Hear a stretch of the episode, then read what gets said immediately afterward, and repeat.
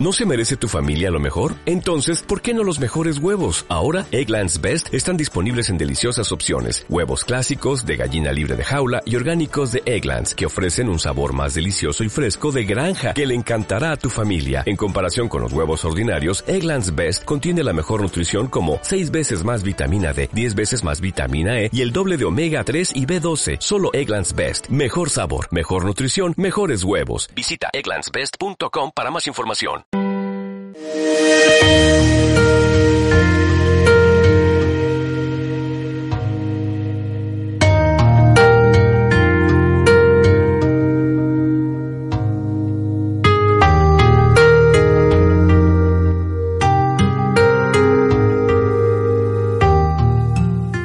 Comienza el tercer programa especial sobre Amoris Leticia.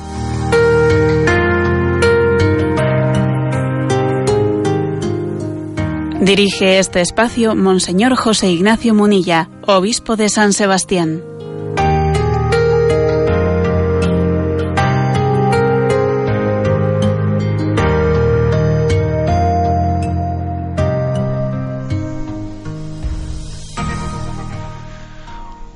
Un saludo a todos los oyentes de Radio María. Bueno, no hay dos sin tres. Y esta, este programa pues completa, ese es el tercer programa que dedicamos aquí en Radio María a la presentación de la exhortación apostólica posinodal después de las dos sesiones del Sino de la Familia, pues Amoris Leticia. Eh, hemos dividido en tres días por el, por el hecho de que la exhortación tiene nueve capítulos. El primer día, pues antes de ayer, lunes día 11 de abril, explicamos los tres primeros capítulos. Ayer, martes 12 de abril, explicamos los otros, los, siguientes, 4, 5 y 6, y hoy esperamos completar, por eso decía que no hay dos sin tres, esperamos completar los últimos tres capítulos, 7, eh, 8 y 9. En el día de hoy sabéis que estamos haciendo esta explicación pues de una manera que, que, para mí es muy gozosa, que es compartiéndola con otros dos hermanos obispos, don Mario Iceta desde Bilbao. Muy buenos días, Mario. Hola, buenos días. Buenos días, don Mario y don Carlos Escribano, obispo de Teruel y Albarracín. Buenos días, don Carlos. Hola, muy buenos días. Bueno, ayer nos dejó eh, con, con, la miel en los labios porque nos dijo que estaba haciendo una visita pastoral por el, el monasterio del Olivar, allí por Ester, Estercuel, ¿eh? y hoy ya está en casa, me parece, ¿verdad? Sí, hoy estoy otra vez en Teruel, pero vamos, luego iré de nuevo a aquella zona para seguir la visita pastoral. Yo creo que será uno de los obispos de España que haga más kilómetros, porque claro, es que en esta diócesis hay muchísimos kilómetros cuadrados, ¿eh? ¿No es así, Carlos? Sí, 11.000 kilómetros cuadrados de diócesis. Madre sí, grande. Muy bien.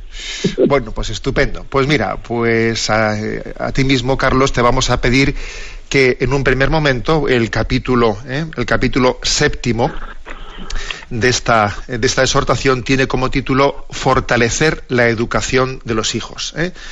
Le pedimos a don Carlos Escribano que nos introduzca este séptimo capítulo. Adelante. Sí, el séptimo capítulo yo creo que es un capítulo interesante como todos y, y está escrito de una manera muy sugerente y que aporta muchas cosas a los padres. Una sencilla indicación. ¿Cómo empieza la explicación del capítulo? Lo hace con una pregunta y yo creo que es una pregunta muy sugerente el Papa Francisco pregunta a los padres, ¿dónde están mis hijos? ¿Dónde están mis hijos? Y esa pregunta no hace referencia solo a una cuestión física, de saber dónde están físicamente, sino él dice, lo importante es saber dónde están mis hijos existencialmente. Desde ahí parte para hacer caer a los padres en que tomen conciencia de que son educadores de sus hijos, para bien o para mal.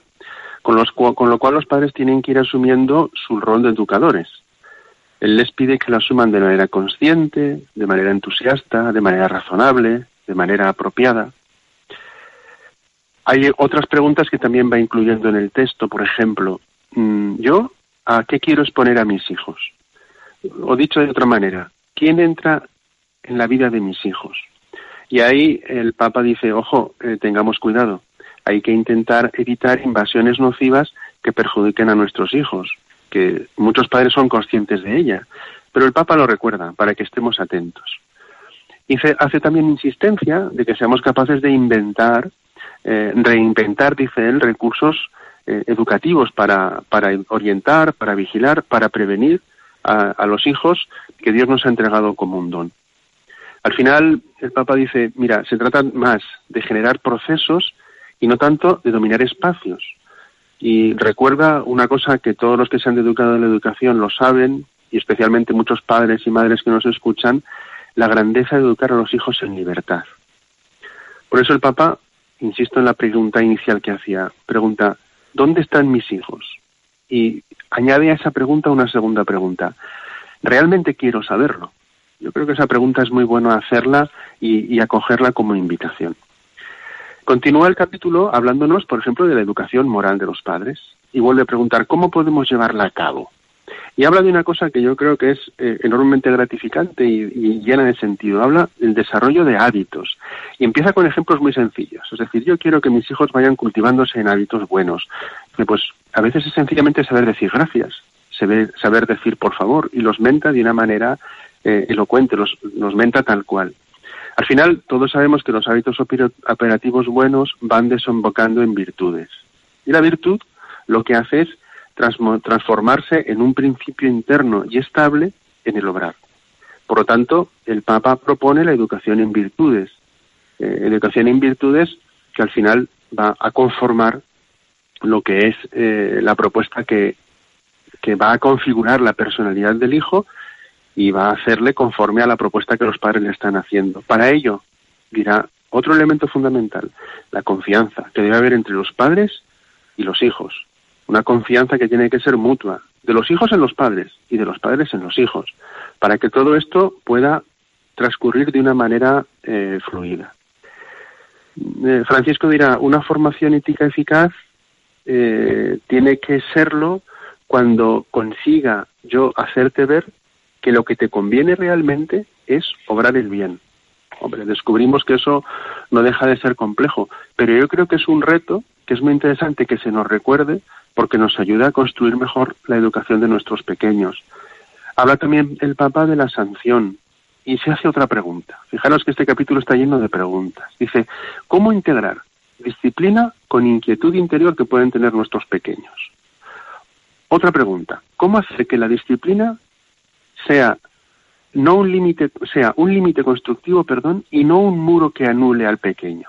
Bueno, pues esa es una pregunta muy interesante que al final nos lleva a saber descubrir que el corregir mm, al final nos propone estar delante del niño, valorar el esfuerzo que hace, le ayudamos a pedir perdón y sí que es verdad que hace una consideración a los padres. Ojo, cuando eduquéis a vuestros hijos, intentar no dejaros llevar nunca de la ira.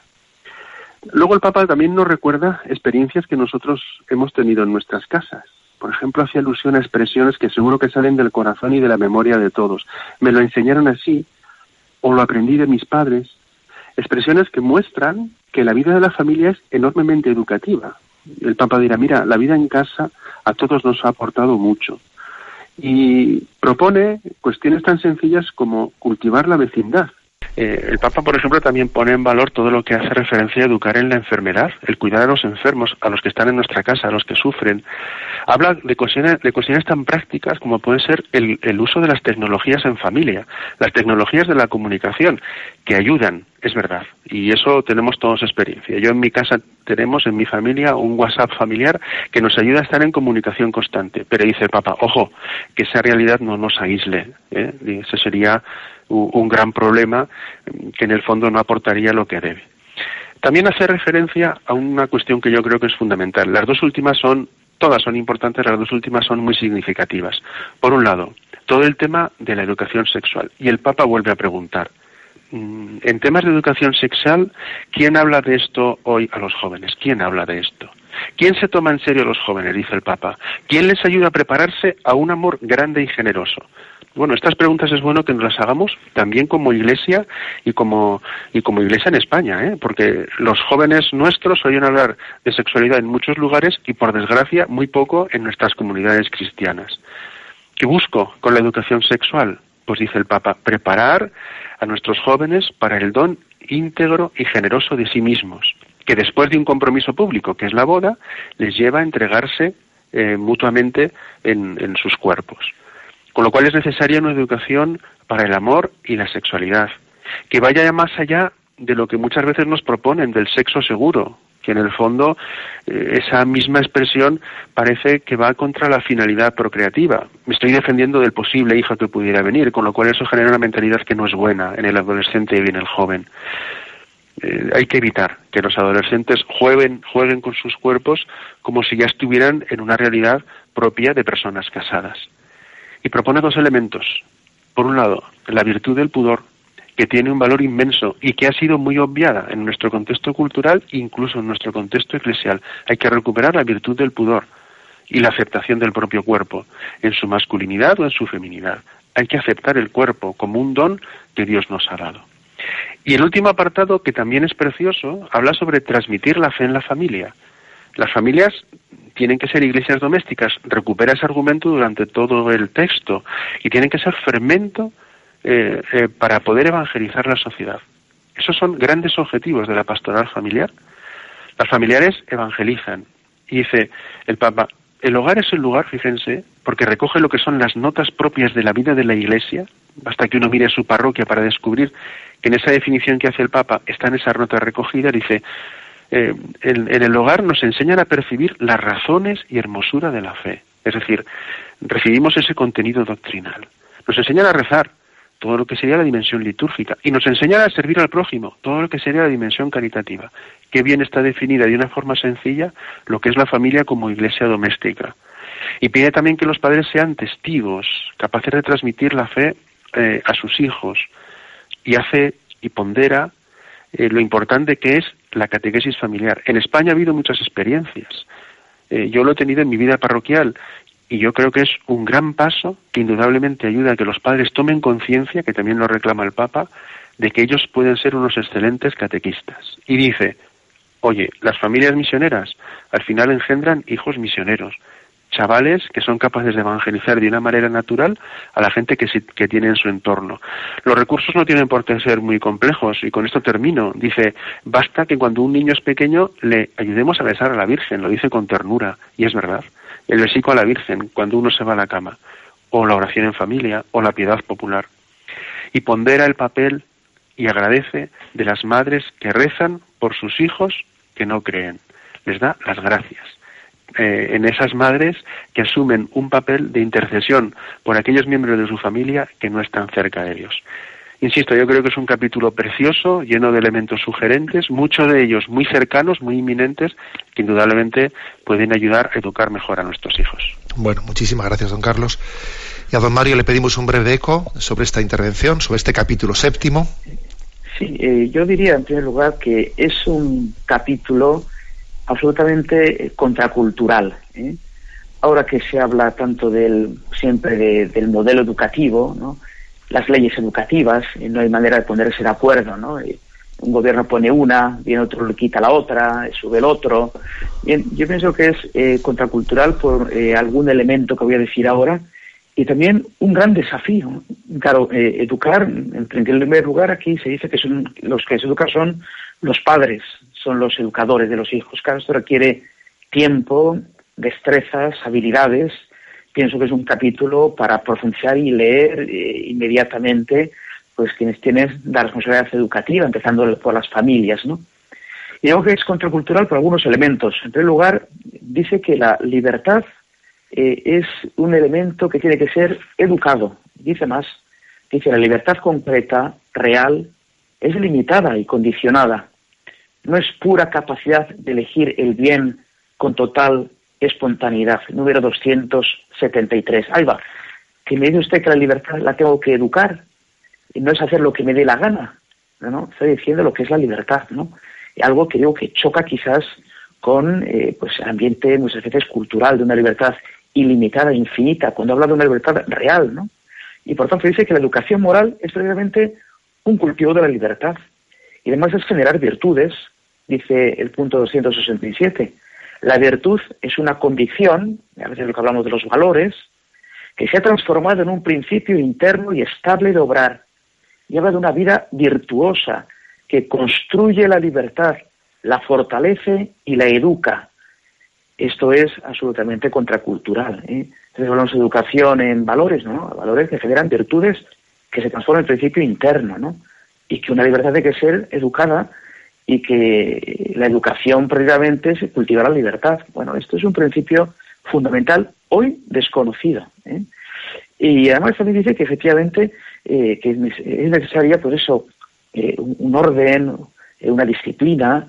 Es más, dice, número 269, un niño corregido con amor, subrayo con amor, pero corregido con amor, se siente tenido en cuenta y percibe que es alguien, que es cuidado, que, que, que, es, que es acompañado, eh, que es ayudado a crecer y cuando hace algo que no está bien se dice, mira, eh, por ahí no. ¿eh? Bueno, yo como digo, pienso que es un capítulo absolutamente espléndido, ¿no? Eh, habla también de un tema y, termino, ¿no? Llama la atención en el, en, el, tema de que dice hay, hay una morada donde, donde se da la educación. La morada es la vida familiar. La vida familiar es el contexto educativo. Hay algunos dicen, no, no, si yo ya lo mando al cole y allí ya lo educan. No, no. La vida familiar, ¿no? La vida familiar donde habla de la Escuela Primera de Valores, donde habla un tema muy importante eh, el de las familias es educar para la capacidad de esperar ¿eh? Y, y, estar enfrente de, del vicio, dice, del quiero y tengo, ¿eh? de la inmediatez, del capricho, ¿no? todo se me da, no se nos prepara para las contradicciones de la vida, para los, pues para, para las frustraciones que aparecen en la vida, ¿no? ¿No? El Papa dice, sí, educar es en capacidad de esperar y, y, ir contra esa cultura del, del quiero y tengo, ¿no? Eh, habla también del ámbito de socialización, las familias donde aprendemos a socializarnos, salir de nosotros y, construir una sociedad, y también eh, de los hábitos de consumo, ¿no? Eh, hoy en día, pues, es una sociedad consumista, educarnos en el consumo, el consumo responsable, hábitos distintos y nuevos de consumo. Bueno, como digo, pero ante todo pienso que es un capítulo ciertamente contracultural. Pienso que da unas, unas claves fundamentales de lo, que es educar en la realidad, y es un desafío, familias, lugares donde tienen que, que, educar y, padres y madres eh, que, que, deben hacerse cargo de, de, esta tarea preciosa, difícil también, y por tanto creo que es una invitación a, tomar en serio esta responsabilidad educativa. Muchas gracias, don Mario. Me permito subrayar únicamente una cosa que ya ha mentado eh, don Carlos Escribano en su exposición. En el punto 283, el Santo Padre hace una indicación que tiene mucha actualidad para, pues, para contextos culturales como el nuestro. Cuando él dice, con frecuencia la educación sexual se concentra en la invitación a cuidarse, procurando un sexo seguro.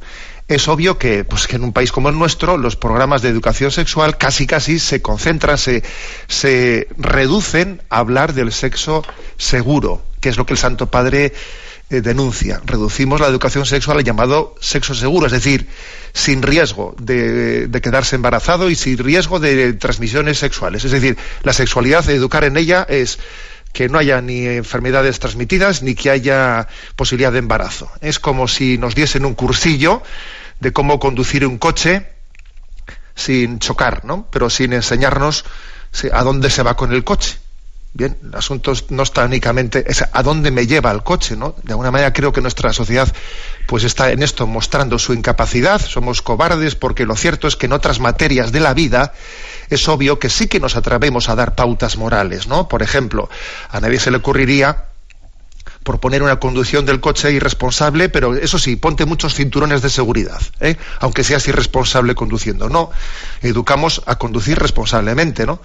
O a nadie se le ocurría decir tú fuma todo lo que quieras pero pon eh, pues eso pues pon muchos filtros no se intenta eh, enseñar también que ese hábito no no es bueno para la salud no sin embargo en la educación en la virtud de la castidad pues hay una especie de tema tabú en que la sociedad no, no se atreve a abordarlo no por eso el Santo Padre hace esa denuncia de esa incapacidad de la sociedad de educar en la sexualidad, ¿no? reduciéndose a, al sexo seguro. Me parece que tiene una gran actualidad ¿eh? en este punto 283. Bien, el tiempo corre que vuela.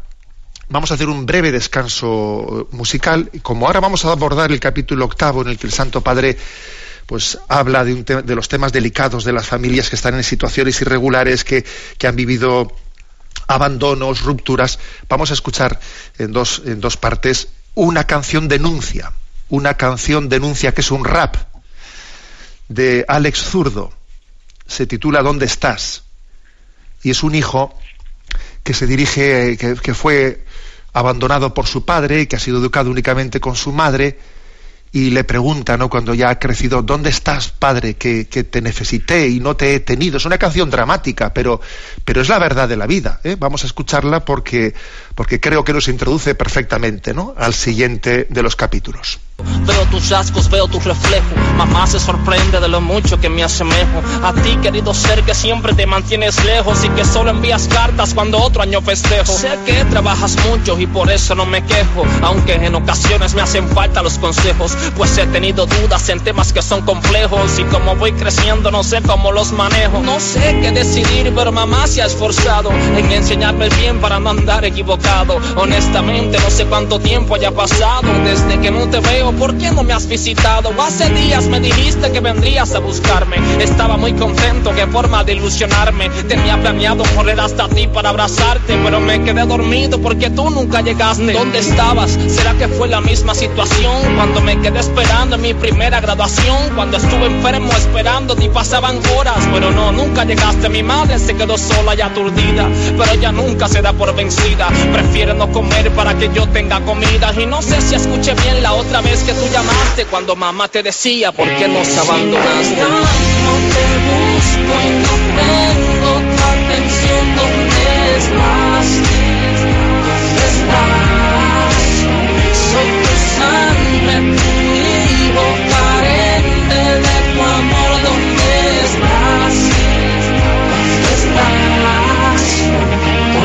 No sé si será cierto, ojalá sea un rumor, que no fui planeado, solo el resultado de un error. Pero siempre piensa que llevo tu sangre y tu color, que quizás fue un accidente, pero necesito amor, sí. Sé que te esfuerzas y tratas de suplirme todo lo que necesito para comer y vestirme, pero no sé si entiendes cuál es mi necesidad, que no es la mensualidad, sino tu paternidad, tu cariño, tu afecto, tu regaño el incorrecto. Yo sé que no eres perfecto y que tienes tus efectos, pero te fuiste cuando yo llegué y me disculpas, pero no pedí llegar, ¿acaso tuve la culpa? Yo quería verte a ti jugar conmigo en el canasto. Se supone que eras tú y que no fueras un padrastro. Termino esta llamada y antes de mi despedida te doy gracias por ser vida de mi vida. No te busco y no tengo tu atención. ¿Dónde estás? Estás.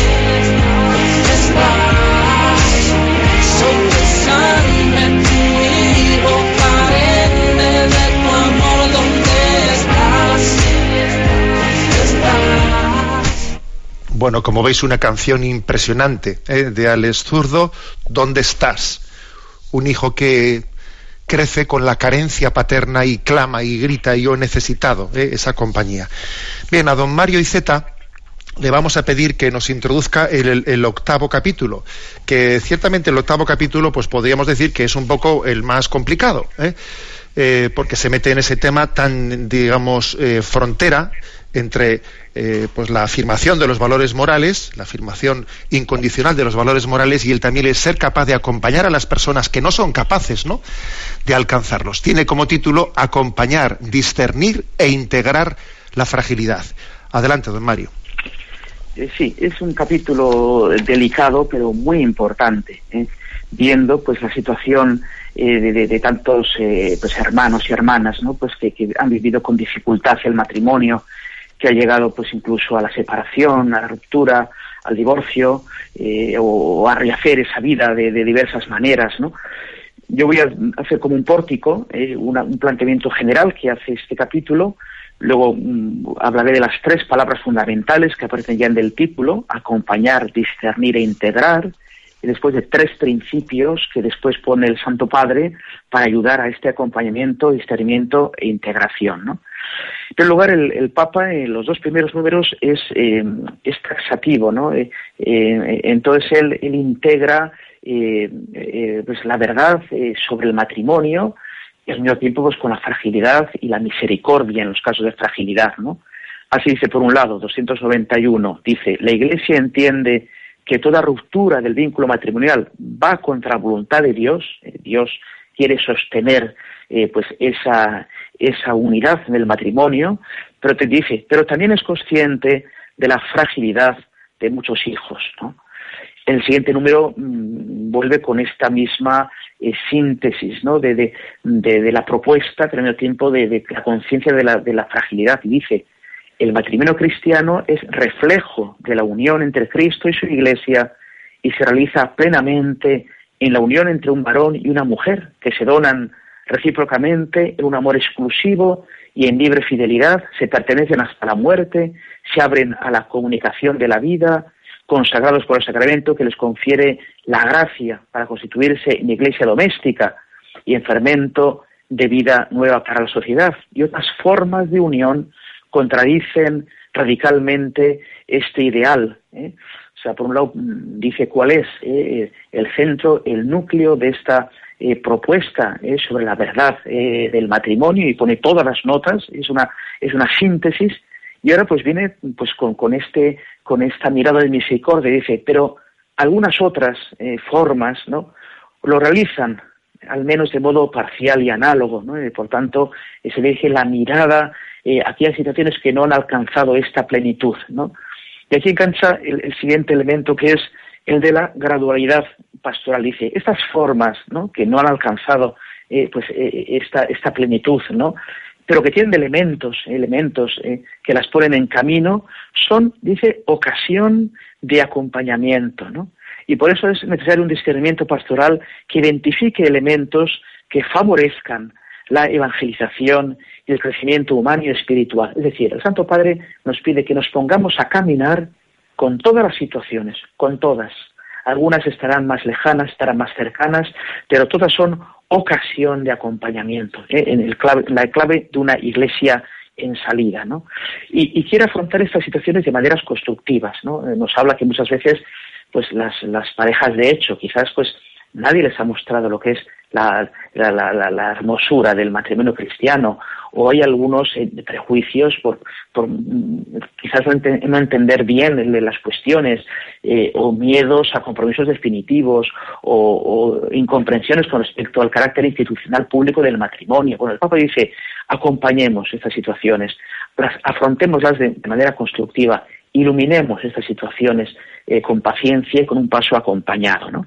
Y entonces pasa eh, al, tema central, ¿eh? que son las tres palabras, ¿no?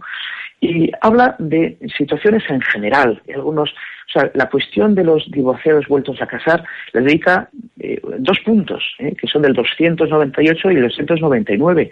Habla en un tema general de una multiplicidad de situaciones. Por tanto, son principios generales para una multiplicidad de situaciones. ¿no?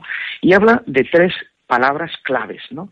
Eh, la primera es la palabra eh, integrar. ¿eh? Dice, hay que evitar juicios que no tengan en cuenta la situación compleja de, estas cuestiones. La vida es complicada y estas situaciones, tanto de aquellas situaciones que no han llegado al matrimonio cristiano, pues porque no lo han considerado, no lo ven, por los motivos que sean, son muy complejas y situaciones también de, de, crisis, de separación, de ruptura. Acordémonos que este tema ya fue incoado y habría que remitirse al capítulo sexto, eh, no vamos a volver allí, cuando hablaba de las situaciones pastorales, ¿no? Pero bueno, también las situaciones de ruptura son de, de gran complejidad, ¿no? Y el Papa dice, se trata de integrar a todos, ¿eh? se debe ayudar a cada uno a encontrar su propia manera de participar en la comunidad eclesial. Esta es la cuestión, ¿no? Eh, cómo ser integrados, eh, cómo no se sientan excluidos de esta comunión. El Papa dice, nadie, nadie puede ser condenado para siempre. ¿eh? No es la lógica del Evangelio. Siempre hay eh, un camino que se puede seguir, eh, una invitación del Señor eh, que habla precisamente de la invitación a la conversión y además con, de, múltiples maneras, ¿no? Una invitación a la conversión, una participación de la comunidad, también en tareas de oración, en tareas sociales. Y es aquí donde aparecen mm, concretamente los divorciados en nueva unión, que, dice, que dice el Papa en el número 298 y 299 y aparece la segunda palabra, la primera era integración, ¿eh? era participación ¿eh? en la vida eh, de la Iglesia, y la segunda palabra es el discernimiento. ¿no? Y aquí el Papa hace aparecer diversas situaciones en el discernimiento, situaciones de, parejas que, se habían roto y que rehacen la unión. ¿no? Y aquí en este caso dice que tenemos que ayudar a hacer este discernimiento con una serie de elementos, ¿no? De elementos, ¿no? Eh, por lo menos aparecen nueve elementos, aparecen en, en el punto 300, ¿no? Donde aquí él se ciñe eh, a lo que el, sínodo eh, le propuso, se ciñe literalmente al, a la situación posinodal, ¿no? Y se trata un acompañamiento y un discernimiento, aquí viene la clave, discernimiento para qué? Para tomar conciencia. Esos fieles tienen que orientarse para tomar conciencia de su situación ante Dios, su situación ante Dios, ¿no? Y aquí aparecen esos elementos de conversación con el sacerdote. El sacerdote tiene que ayudar a discernir en foro interno, eh, hacer una formación de un juicio correcto, ¿no? Eh, eh, teniendo en cuenta las disposiciones de la Iglesia, con el amor a la Iglesia, con humildad, con, con, verdad, ¿no? Aparecen dos elementos para hacer el discernimiento, ¿no? Y eh, una vez que decimos que hay una integración, que hay un discernimiento, eso se hace, la tercera palabra, en clave de acompañamiento. Esas situaciones tienen que ser acompañadas. Claro, eso se hace de nosotros una gran pedagogía, ¿no? Cómo acompañar a estas personas. Una pedagogía también de la comunidad, ¿no? para ver cómo hacer esta integración en las comunidades, ¿no? Una gran pedagogía requiere unos itinerarios, ¿no? Que tendremos que ponerlos en pie, ¿no? Eh, ¿Qué pedagogía vamos a hacer? ¿Qué itinerarios vamos a hacer? Cómo preparar a los sacerdotes, a los agentes de pastoral para este, esta gran labor de acompañamiento, integración, discernimiento. ¿no? Y termino eh, brevemente diciendo que el Papa añade tres principios, ¿no? Eh, un, eh, tres principios que nos van a ayudar a este discernimiento. ¿no? Un primer principio, él habla de unas circunstancias atenuantes, ¿no? Dice, hay que decir que las personas siempre tienen algunas circunstancias donde no puede ser eh, visto como una aplicación fría de una norma moral, ¿no?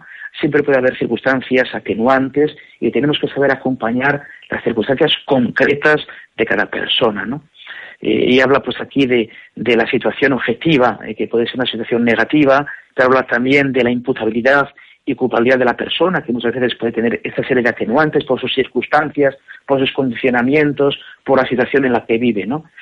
Un segundo momento habla de eh, unas normas de discernimiento donde se dice que en el ámbito de la acción la verdad o la rectitud práctica no son lo mismo en todas las implicaciones particulares. Hay que ver a la persona en su perspectiva del obrar. Y aquí habla el Papa de una moral de una primera persona, ¿no? Tenemos que ponernos en la situación de la persona, eh, eh, en, la persona que obra, para ver cuáles han sido pues muchas veces los condicionamientos y las situaciones en las que ha tomado las decisiones. ¿no? Y aparece eh, un tercer elemento que es la lógica de la misericordia. ¿no? En esas circunstancias atenuantes, en esos condicionamientos, sin disminuir, dice, el valor del ideal del Evangelio, hay que acompañar con misericordia, con paciencia, las etapas posibles de crecimiento de las personas que se construyen cada día. Y dice más, dice, creo sinceramente que Jesucristo quiere una iglesia atenta al bien que el Espíritu derrama en medio de la fragilidad. ¿eh? El Señor siempre se hace presente en la fragilidad. Todos tienen un camino que recorrer. No hay situación tan sórdida, tan alejada de Dios, que, en, la que el Señor no se incline y acompañe. ¿no? Y es una tarea que se nos, que se nos dice. Y, y en este espíritu que se derrama en la fragilidad, en la dificultad, dice, una madre que al mismo tiempo que expresa claramente la enseñanza objetiva, una madre que enseña, pero que no renuncia al bien posible, eh, aquellas semillas que pueden crecer, eh, aquellos elementos eh, que pueden, que pueden dar fruto, ¿no? Termino, si se me permite, con una pequeña referencia. Recuerdo que en la JMJ de Río de Janeiro, la vigilia, el Papa tomó el Evangelio que era del terreno, ¿no? Donde viene el sembrador a sembrar, ¿no?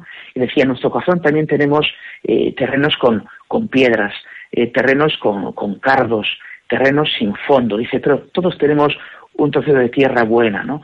Y es ahí donde el Señor quiere plantar su evangelio. Recuerdo que eso agarró eh, un, gran, un gran aplauso de todo lo que estábamos allí presentes, ¿no? Sí, en todas situaciones hay un trozo de tierra buena que, donde la semilla puede arraigar y puede dar fruto. ¿no? Bueno, es un capítulo ciertamente muy complejo, quizás es el más complejo, el más delicado. Eh, pienso que además eh, hay unas nociones eh, teológicas importantes ¿no? que, nos vienen de este discernimiento, pero que ahora tendremos nosotros que recibir y que ponerle, como digo, ruedas para llevar adelante y hacer efectiva esta iglesia en salir, esta iglesia en misericordia que se inclina sobre estas situaciones de fragilidad y de dificultad para darles luz y acompañamiento. Muchas gracias, don Mario. Yo subrayo eh, que creo que en el título de este capítulo octavo está la clave, eh, cuando dice acompañar, discernir e integrar la fragilidad. Y si recordáis a lo largo de estos días, pues en un primer momento decíamos, en una intervención, no sé quién, no sé quién la hizo, pues que la fidelidad no consiste tanto en ser perfecto, ¿no?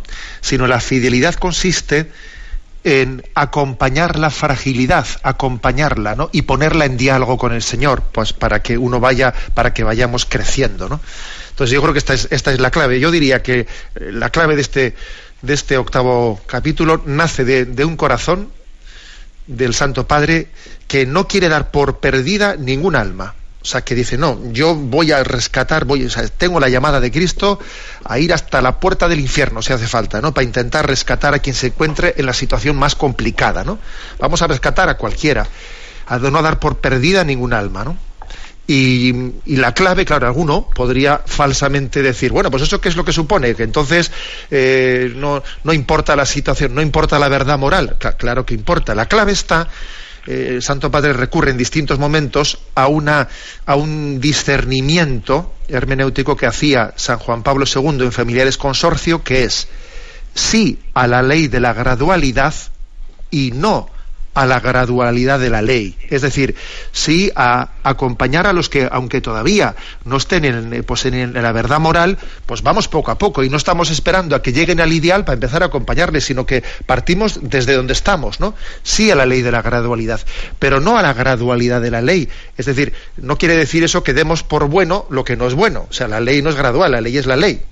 Esta distinción es clave, ¿no? Y por no haberla entendido, a veces pues está dando un eco distorsionado de este octavo capítulo. ¿eh? Se está dando un, eco distorsionado. Cuando, por ejemplo, dice, pues la, la Iglesia abre la puerta al divorcio. Cuando hablas la puerta al divorcio, lo que la Iglesia abre la puerta es a que los que están divorciados puedan ser acompañados para intentar llegar a cumplir el ideal moral. Pero la Iglesia no abre la puerta al divorcio, abre la puerta a los divorciados que están en situaciones irregulares y hay que acompañarlos y custodiarlos. Por poner un ejemplo de cómo en este octavo capítulo se distingue claramente el tema objetivo de este tema subjetivo, o sea, sí a la ley de la gradualidad, pero no a la gradualidad de la ley, pongo un ejemplo que creo que es muy ilustrativo. En el punto 297, el Santo Padre pone un ejemplo y dice, Obviamente, si alguien ostenta un pecado objetivo como si fuese parte del ideal cristiano, o sea, si alguien hace bandera de que yo estoy divorciado y la iglesia tiene que cambiar en su pensamiento sobre el divorcio, yo estoy no sé qué, o sea, si alguien dice, hace bandera de ese ideal o quiere imponer algo diferente a lo que enseña la iglesia, no puede pretender ni dar catequesis ni predicar, o sea, fijémonos bien qué claro es el Santo Padre. O sea, Él está acogiendo a todos los que están en situaciones irregulares, pero no para, para que nadie pretenda reivindicar esa situación irregular que incluso dice el que, pretenda reivindicarla, aquí no puede él ni, pretender ni predicar, ni evangelizar, ni ser catequista, ni nada. Es decir, de lo que se trata, dice, es de que reconociendo que estoy en una situación irregular, la Iglesia quiere estar más cerca de mí que de nadie, porque el Señor quiere comprometerse más con los que están en dificultades y quiere acompañarlos. Insisto, sí a la ley de la gradualidad y no a la gradualidad de la ley. Creo que este es, eh, este es el key de la cuestión. ¿eh? Eh, esto es conocer el corazón del Papa, que conecta con, pues, con esas frases, con esa palabra de Jesús en el Evangelio de San Juan. Nadie arrebatará a, las, a las ovejas de mi mano. Lucha para que no les sean arrebatadas ¿no? en la situación más complicada. Por lo tanto, lo decíamos en la introducción de estos tres días de comentario, ¿no? De, esta exhortación. Nada que ver, no es verdad, ¿no? Los titulares y el eco, el primer eco mediático que ha tenido, que ha tenido esta, esta exhortación. No es verdad eso de que, el, que es, de que esta exhortación esté, esté quitando la importancia al divorcio, o que también es falso, por supuesto, de que se afirme que los divorciados puedan comulgar, etcétera. No, no, no es verdad, ¿eh? no es verdad. Estamos hablando es más, además si el Santo Padre eh, hubiese querido hacer, hubiese querido hacer una, un cambio de, la disciplina sacramental de, ese calibre, pues lo primero que hubiese tenido que hacer es, como ha hecho, por ejemplo, como ha hecho con la reforma de las nulidades matrimoniales, que ha reformado eh, los puntos necesarios del Código de Derecho Canónico. Para que la reforma, para que eh, eh, los procedimientos de las nulidades matrimoniales sean más sencillos y más ágiles, ha habido una reforma de los puntos del derecho canónico que tenían que ser reformados, claro, para poder dar esa comunión a los divorciados, que en ningún sitio se habla de tal cosa, necesitaría también reformar el catecismo de la Iglesia Católica, ¿no? que el punto 1650, 1650 habla con, con claridad al respecto. ¿no? Dice, dice allí, si los divorciados se vuelven a casar civilmente, se ponen en una situación que contradice objetivamente a la ley de Dios, por lo cual no pueden acceder a la comunión eucarística mientras persista esta situación y por la misma razón no pueden ejercer ciertas responsabilidades eclesiales.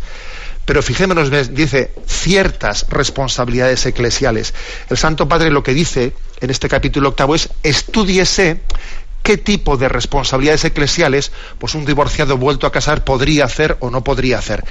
No lo decide, dice que se estudie. Dice, pues por ejemplo, estudiese, pues si por ejemplo un divorciado podría ser, eh, podría ser padrino o podría ser tal eso, a eso en concreto el Santo Padre, a eso, y no al tema de la comunión, es a lo que dice que se estudie, por una parte para defender ¿no? la, verdad, la verdad moral y por otra parte para que esas personas que no cumplen la verdad moral se sientan acompañadas, se sientan especialmente queridas y acompañadas de cerca por la Iglesia Madre. Yo creo que este es un poco ¿no? el, digamos, el resumen que se me ocurriría hacer. Y bueno, pues es normal que le dediquemos un poco más de tiempo a este capítulo, porque era un poco un capítulo pues, pues, pues bastante clave en esta exhortación. A don Carlos Escribano le pedimos también un eco al respecto. ¿Eh? Nada, una cosa muy sencilla, yo creo que habéis expuesto los puntos fundamentales eh, vosotros. Eh, en, ese contexto de alcanzar el, ideal evangélico, de acompañar la fragilidad y el acompañamiento para discernir, yo me fijo en una cosa que él hace referencia cuando habla de los novios, que describe muy bien la realidad en la que nosotros nos encontramos en España actualmente. Dice, muchos de los novios que quieren casarse por la iglesia ya están conviviendo, y eso es un hecho que constatamos cuando damos cursillos de novios, ¿no? Sin embargo, eh, él viene a proponer que independientemente de que eso pase en, un punto posterior, hay que seguir proponiendo la fuerza y la belleza que en sí mismo tiene el, Evangelio. dice expresamente en el, en el número 307, Dice, la tibieza, cualquier forma de relativismo o un excesivo respeto a la hora de proponer el mensaje del Evangelio respecto a la familia, serían falta de fidelidad del Evangelio y también una falta de amor mm, de la Iglesia hacia los jóvenes. Comprender situaciones excepcionales nunca implican ocultar el ideal más pleno ni proponer menos de lo que Jesús ofrece al ser humano. Y termina con una puntilla que a mí me parece muy sugerente y que centra muy bien el contenido total de la, de la exhortación. Dice, hoy más importante que una pastoral de los fracasos es el esfuerzo pastoral para consolidar los matrimonios y así prevenir las rupturas. Yo creo que eso es una, una de las grandes claves que no debemos olvidar. O sea, el gran objetivo de la exhortación y a lo que la, Iglesia dedica a la pastoral familiar es a consolidar los matrimonios, a, hacerles descubrir la belleza del plan de Dios para ellos, que indudablemente el poder asumir esa grandeza del mensaje requiere momentos de frustración, momentos de debilidad, pero que nuestro gran objetivo es ser capaces de anunciar la grandeza y la belleza del Evangelio de la familia. Muchísimas gracias, don Carlos. Y aunque sea muy brevemente, un par de minutos de descanso, de descanso musical. Suena la campana de la santa libertad. ¿eh? Esta es la traducción al castellano de ese himno que sonó en la Jornada Mundial de las Familias en, en Filadelfia.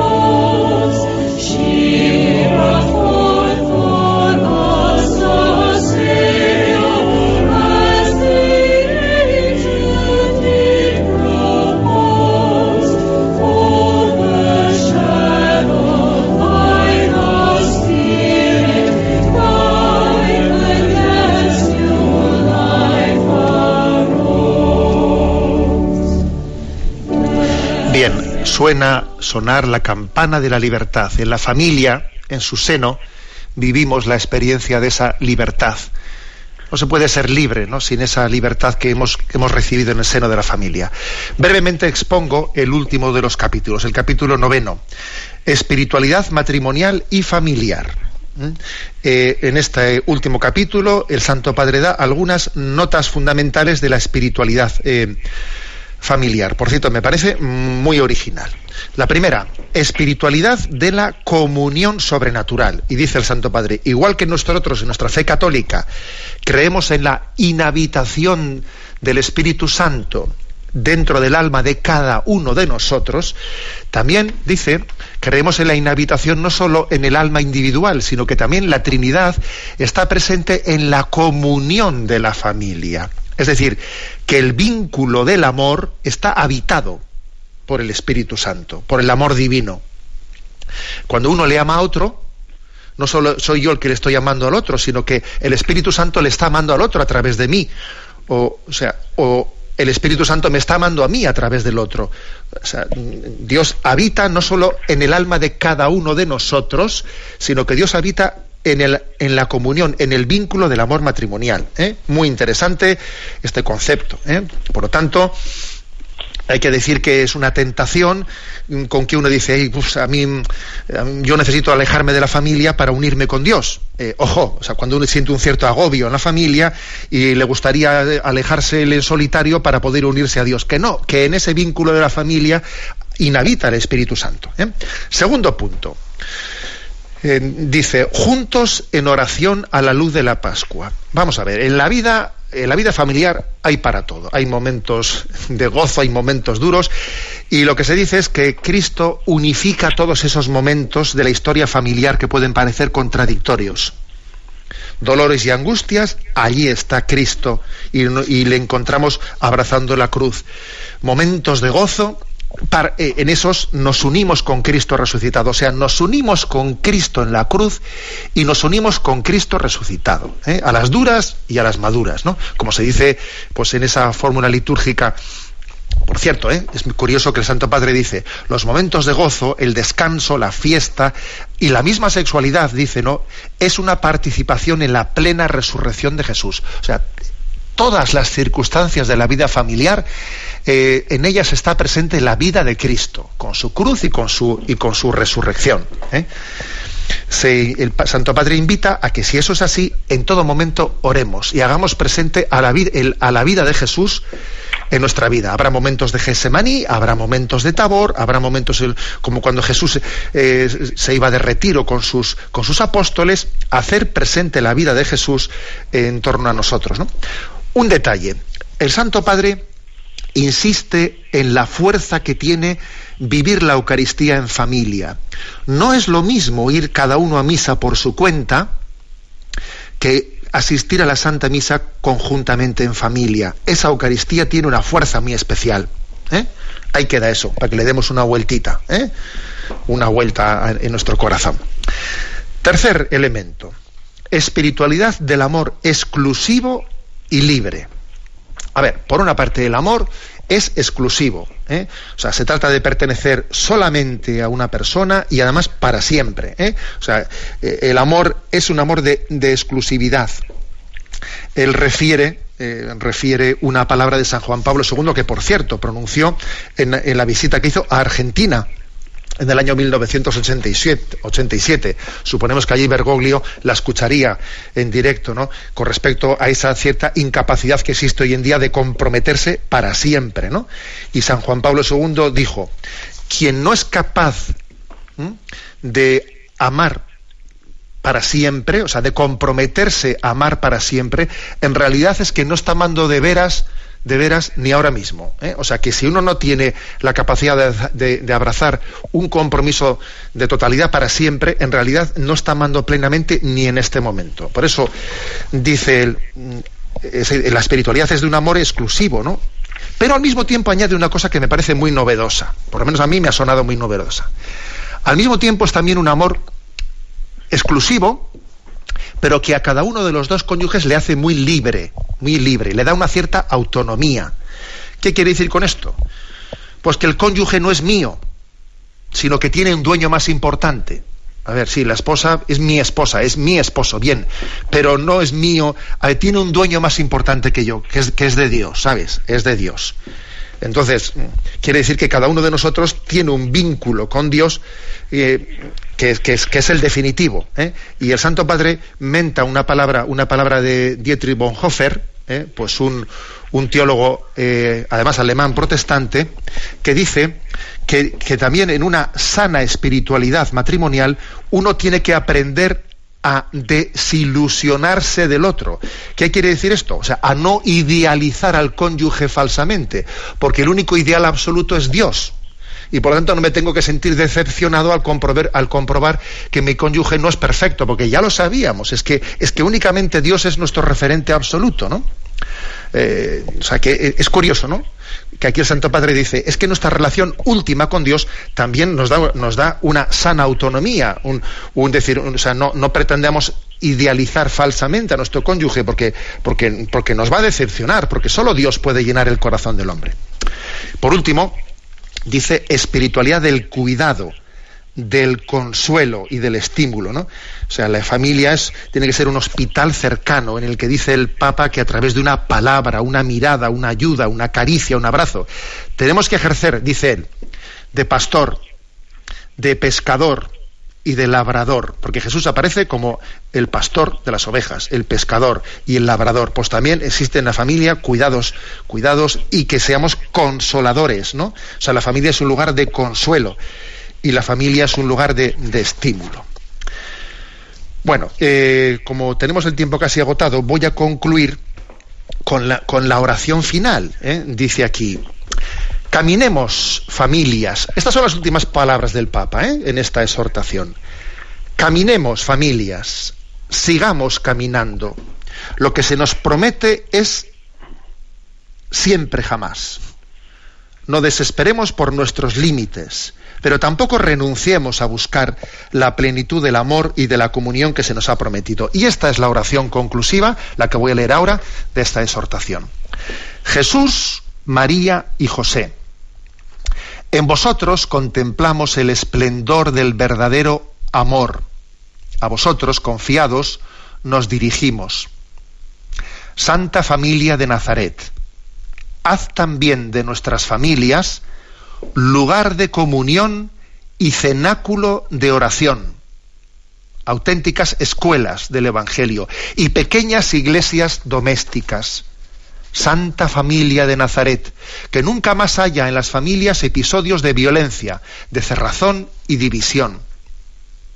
Que quien haya sido herido o escandalizado sea pronto consolado y curado. Santa familia de Nazaret, haz tomar conciencia a todos del carácter sagrado e inviolable de la familia, de su belleza en el proyecto de Dios. Jesús, María y José, escuchad, acoged nuestra súplica. Amén. ¿eh? Firmado en Roma, junto a la tumba de San Pedro, en el jubileo extraordinario de la misericordia, el 19 de marzo, solemnidad de San José ¿eh? del 2016 año cuarto del pontificado del Papa Francisco, que esta ha sido la fecha elegida, el día de la solemnidad de San José, para eh, firmar esta exhortación apostólica. Preciosa oración para que todos la leamos.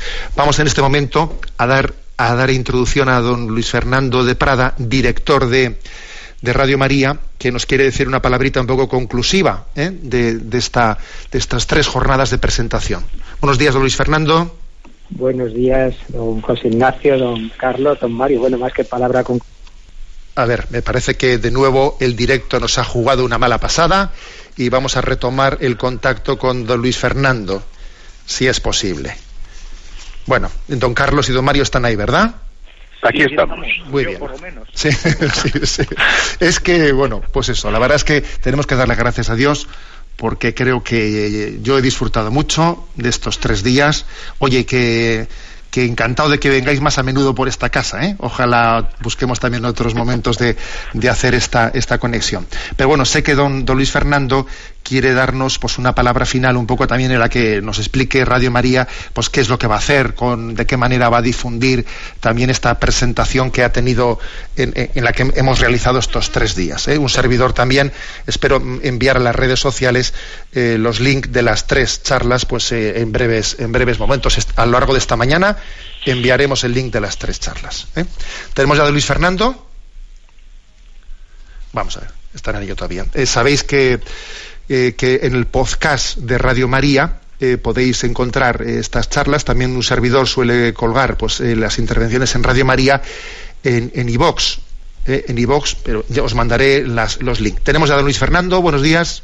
Buenos días de nuevo y tenemos pequeños accidentes tecnológicos, pero bueno, lo importante yo quería darles las gracias a los tres por esta magnífica presentación, este regalo que han hecho a todos nuestros clientes, a todas nuestras familias. Radio María es una radio familiar darle las gracias por el esfuerzo, don Carlos, viajando de aquí para allá en su gran diócesis. Pues, don Carlos, muchas gracias por esta participación en Radio María. Contamos más veces con usted, ¿verdad?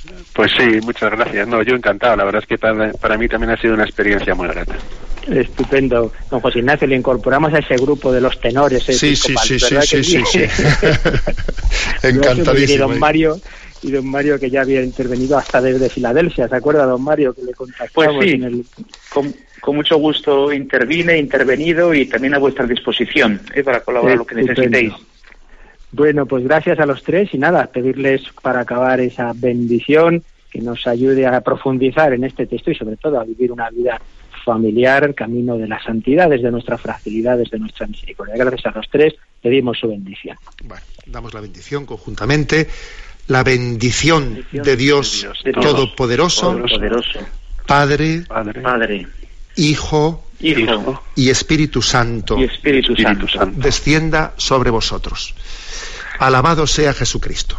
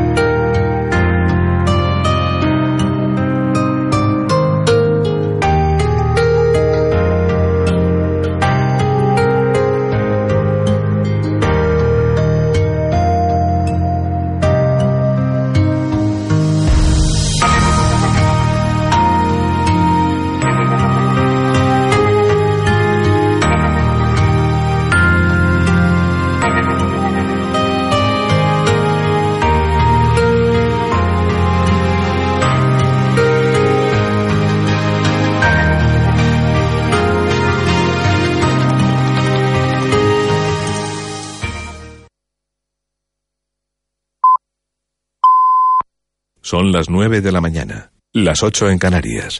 Radio María.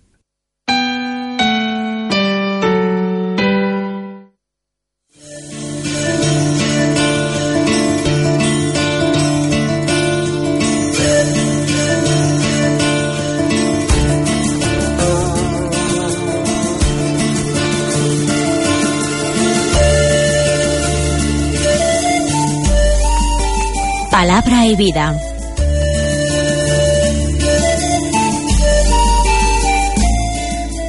Con el padre Manuel Horta desde Sevilla.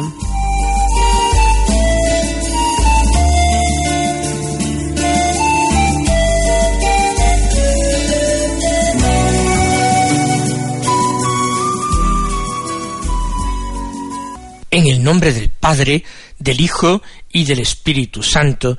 Amén. Alabados sean Jesús y María. Muy buenos días, queridos amigos oyentes de Radio María y seguidores del programa Palabra y Vida. Hoy es el miércoles de la tercera semana de Pascua. Este miércoles es 13 de abril y la Iglesia celebra la memoria de distintos santos. Por ejemplo, del Papa San Martín I. Martín había nacido en el siglo VII en fecha incierta. No conocemos prácticamente casi nada de su vida, pero sí que era miembro de la diócesis de Roma y que fue elegido para presidirla como papa en el año 649.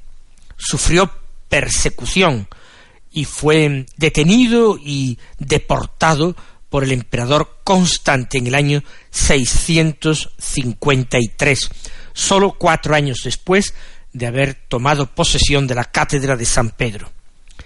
Fue desterrado a Constantinopla y luego más allá, donde murió en el exilio en el año 656.